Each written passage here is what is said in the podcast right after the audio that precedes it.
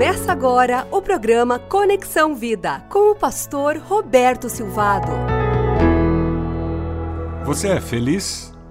O que Deus espera de você como um cidadão do reino dos céus que vive na terra e é um cidadão da terra?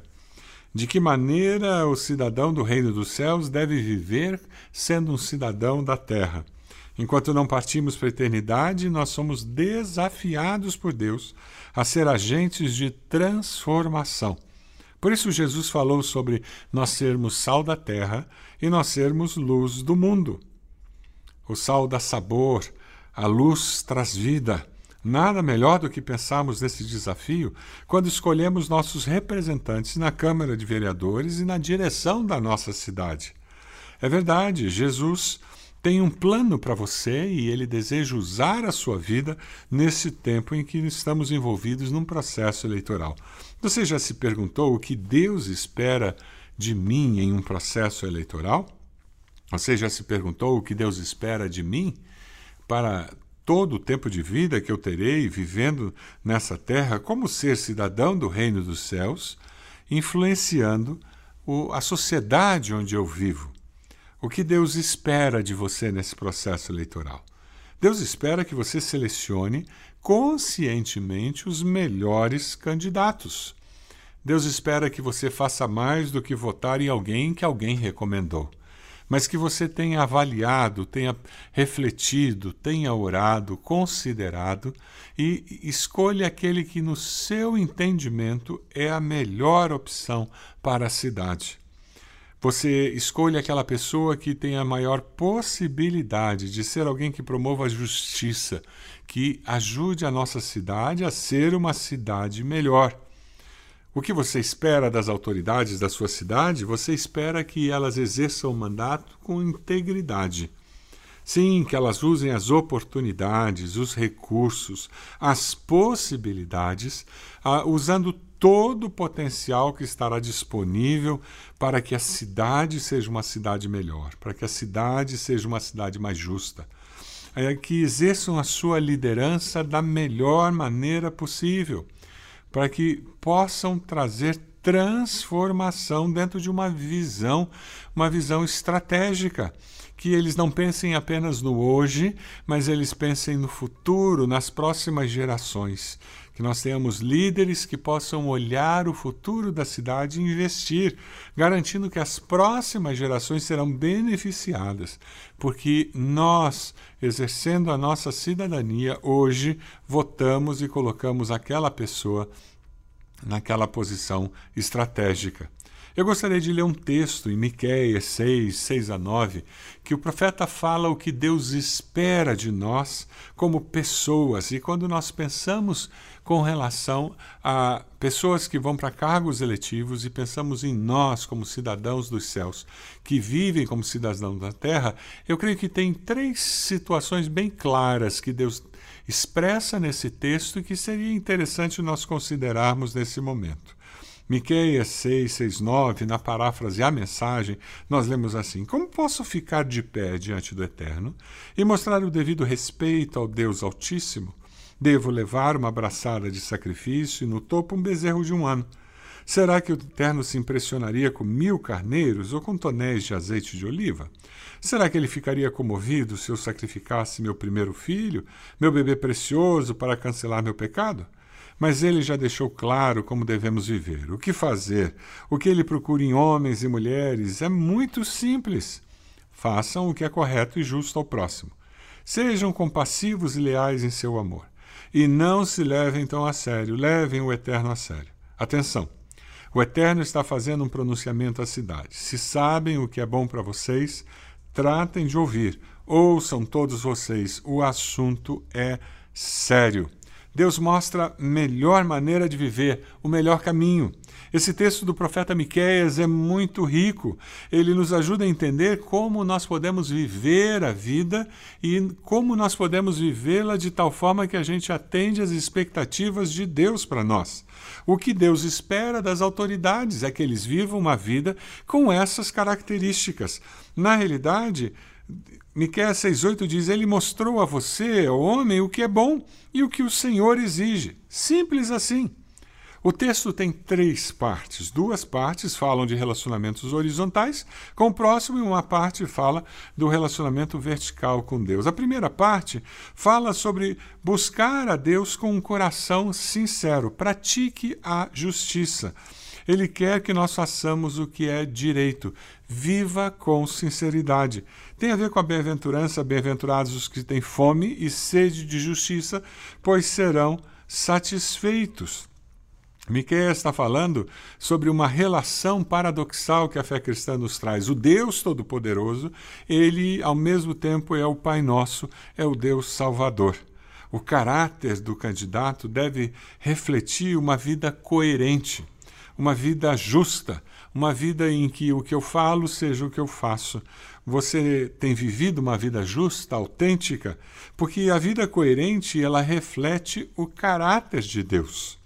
E é onde o texto continua lá em Miqueias 8, ele diz: "Ame a fidelidade", o versículo 8. A nova tradução na linguagem de hoje diz que amemos uns aos outros com dedicação.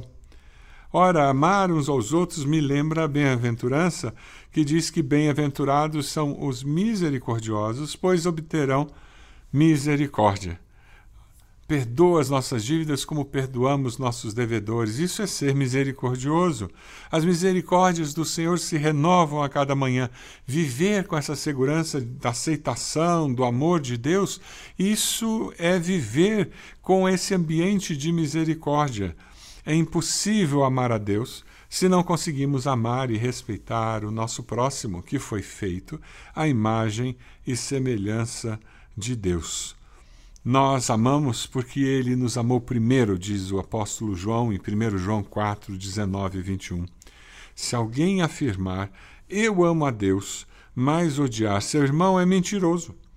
Pois quem não ama seu irmão, a quem vê, não pode amar a Deus a quem não vê. Ele nos deu este mandamento: quem ama a Deus, ame também a seu irmão. O que Deus espera de mim? É a pergunta mais importante que nós podemos fazer. Se não são sacrifícios, ritos religiosos, o que é? O que Deus nos pede é moral, é espiritual, é o culto verdadeiro, é uma vida de obediência.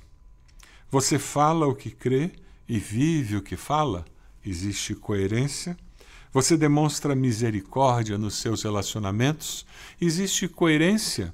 Deus é misericordioso com você, por isso você é misericordioso com o próximo. Deus perdoa você e por isso você perdoa o próximo. Deus aceita você e por isso você aceita o próximo. E nesses tempos de eleições, aqui vem uma pergunta para o seu candidato: o seu candidato é coerente? Ele fala o que crê e faz o que diz? Como ele se comporta com relação ao próximo? É muito importante nós termos isso em mente. O que Deus espera de você? Que você ande humildemente com Deus. A nova tradução na linguagem de hoje diz que vivamos em humilde obediência ao nosso Deus. É interessante porque quem, quem é coerente, quem tem essa vida que ama o próximo e é misericordioso, normalmente descobriu a importância da humildade. Eu me lembro de mais uma bem-aventurança. Mateus 5, 5 diz: Bem-aventurados os humildes, pois eles receberão a terra por herança. Como vive quem é humilde e anda com Deus? Ele não é autossuficiente. O soberbo, ele é autossuficiente, ele não precisa de Deus e não precisa de ninguém, e o mundo gira em torno dele. O humanismo tem nos feito achar que o ser humano é o centro da vida e centro da, de tudo. E o hedonismo faz com que o prazer do homem seja o centro de tudo.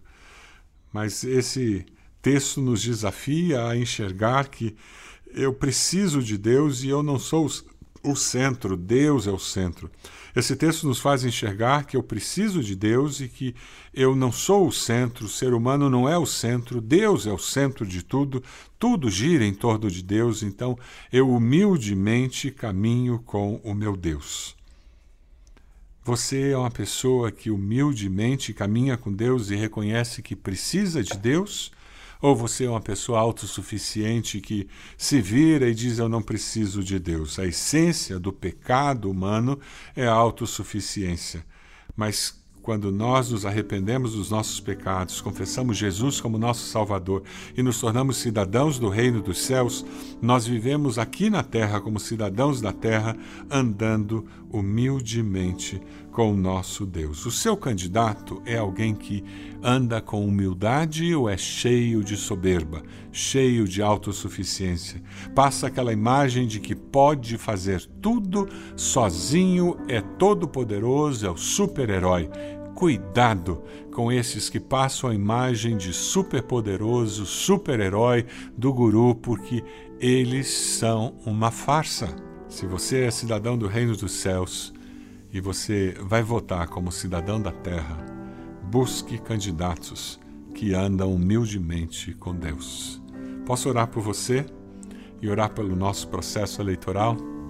Senhor nosso Deus, nós agradecemos ao Senhor, porque o Senhor em Cristo Jesus nos tornou cidadãos do reino dos céus. E nós somos privilegiados de viver com essa certeza da vida eterna. Mas te agradecemos porque enquanto vivemos aqui nesse mundo, somos cidadãos da terra, cidadãos de uma pátria, vivemos inseridos em uma sociedade e podemos, com liberdade no nosso país, votar e ser votado. Te damos graças por isso, Senhor. Oramos nesse momento pelo processo eleitoral que estamos vivendo, pelas eleições que teremos. Pedimos que o Senhor nos abençoe nas eleições por vereadores, prefeito da nossa cidade, vice-prefeito. Pedimos a bênção do Senhor sobre esse processo e pedimos que o Senhor nos abençoe para que nós possamos escolher pessoas que andem humildemente com o Senhor, que temam e tremam ao exercer o poder que receberão quando forem eleitos.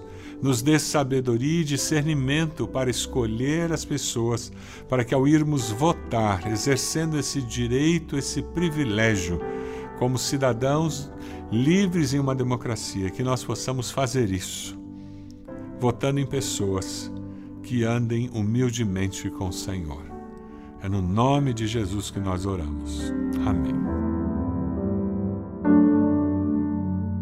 Você acompanhou o programa Conexão Vida. Acesse bacacheri.org e conheça um pouco mais da IBB, uma igreja viva.